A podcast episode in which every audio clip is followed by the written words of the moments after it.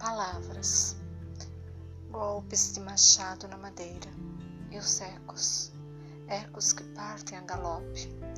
A seiva jorra como pranto, como água lutando para repor seu espelho sobre a rocha, que cai e rola, crânio branco, comido pelas ervas, anos depois na estrada, encontro.